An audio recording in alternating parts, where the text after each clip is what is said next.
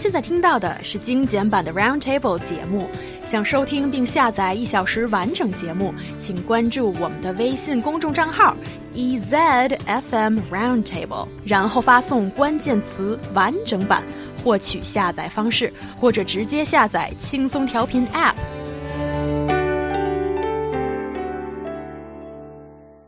The latest uh, announcement here in Beijing that affects the everyday lives of so many Beijing locals is that um, from now on, the breakfast carts within the second ring road in Beijing, that is very central downtown area, are going to be phased out. So from now on, it's going to be increasingly difficult to get that cheap tasty, convenient breakfast mm. as you are on the way to work. So, guys, what's going to happen next for people? Yeah, let's jump into this. So, a total of 263 carts were eliminated from Dongcheng and Xicheng districts. Uh, the paper said who uh, the Beijing Youth Daily is the paper that reported on this. Starting this year, carts stationed along the city streets and around subway stations will be withdrawn in nearby communities.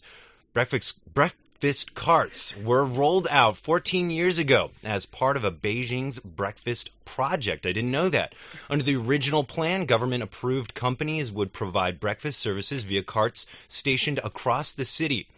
Um, in its peak time, there were about a thousand of these such approved carts in the sti- uh, in the city, but uh, over the years, it has kind of phased out a little bit. Um, in 2014, there were 400 left standing, but there is actually quite a bit of, of, of illegal breakfast stalls, as I understand, that are around. Around 8,000 uh, are the numbers that we have here. So basically, we see the official breakfast carts going down, but these illegal breakfast stalls going up. And um, you know, looking at this, it just it kind of makes me sad because uh, when I first came to Beijing, um, I was at Chuanmei Daxue, and I remember going to the subway early in the morning and seeing this delicious like pancake jianbing. Yeah. yeah. Um, delicious. Yeah, it was awesome. And I, I think I did a week of just like jianbing in the morning, but it was really great. Cool experience and I imagined it like the American diner experience.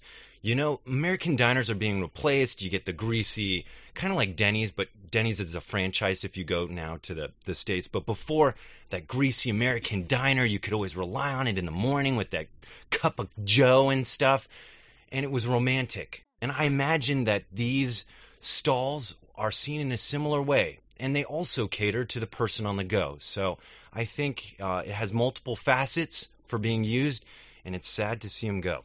It is kind of sad, but I remember as a Beijing Daniel, as a Beijing girl, um, when I was really young, there used to be these um, stalls that are um, an earlier edition of what we have mm. right now, and then those were the really rom- romanticized places for me. That you'd have an old grandma or a family to cook breakfast there, and then um, it, it usually has a really cute name, and then they were phased out, replaced by these breakfast carts that we see today, and they were supposed to be cleaner, they were supposed to be better, um, and they've been around for a decade or so, but now they're being phased out too. And I'm not an old person, but I feel so old right now.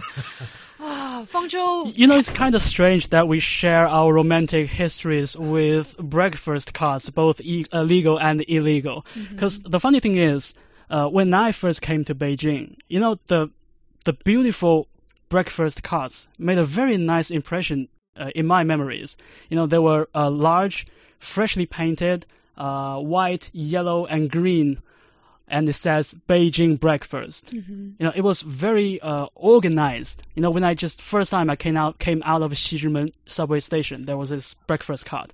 You know, it was a huge relief to me. You know, uh, finished an eight-hour train ride uh, to Beijing. So yeah, I think my romantic story with the breakfast carts were with the government approved cards. So I, I also wonder what happened uh, to to to this day. You know, the the um, uh, government approved companies run those uh, legal stands.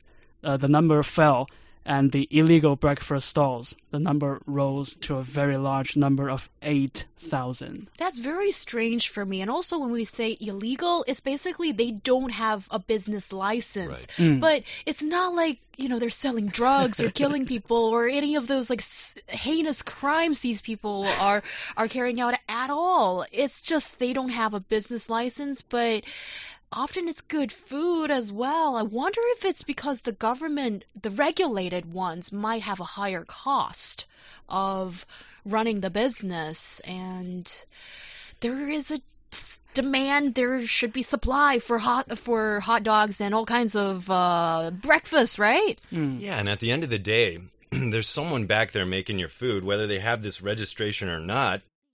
Even in these restaurants like McDonald's, I, I don't think, you know, that would necessarily mean that you're always getting the cleanest of the clean. It's just a, a standard that's there. Mm. So, um, I like I said, I I know what these carts are. You know, they're they're food, quick and easy, greasy, ready to go. Most times, you know, when you're running around from A to B, I think they serve their purpose really well. I think they're great, but at the same time, yeah, I I think the legal uh the legal carts. They're they've had some restrictions also put on them, like in that they're not allowed to actually cook breakfast food by themselves. Now, I mean, you're making jianbing, right? You got to crack a couple eggs open to make that. It's fresh, it's delicious, it's it's really good. But with that kind of restriction, you can see how the illegal carts would rise as well. So I think restrictions are also playing a role in the more illegal breakfast carts we're seeing. Hmm, interesting. But guys, why do you think that breakfast carts need to go? What's the reasoning behind that?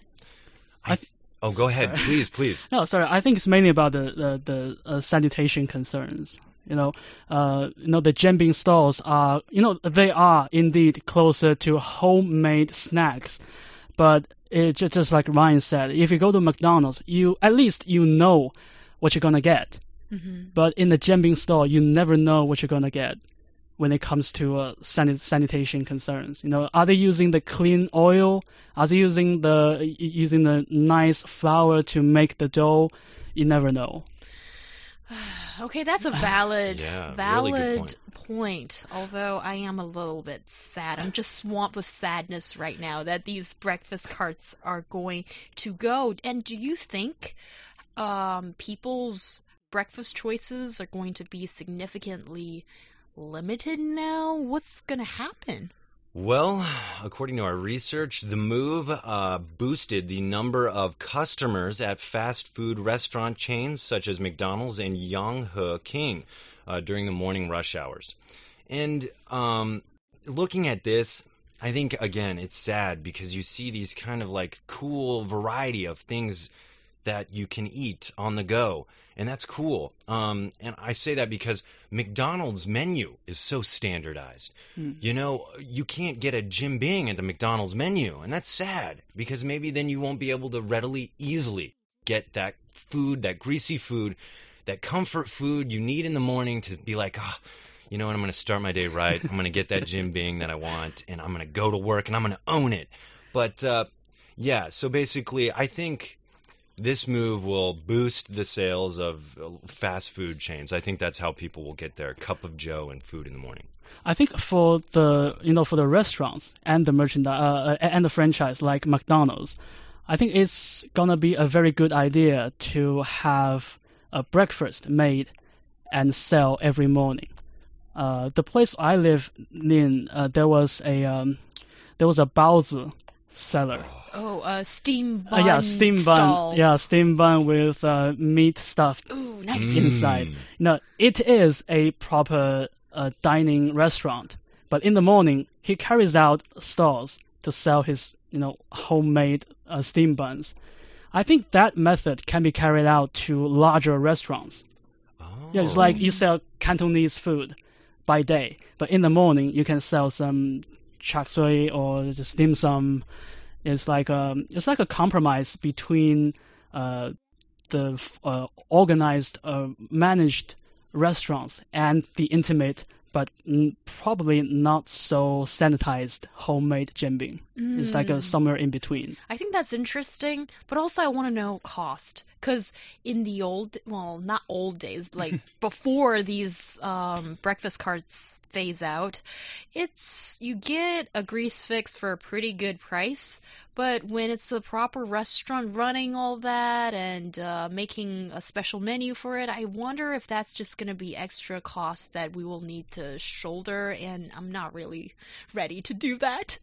You know, with talking about like like the states again, um, you know those greasy American diners I had had previously talked about. Uh, they're really they're nostalgic, and you maybe don't see them around half as much as you used to back in the day.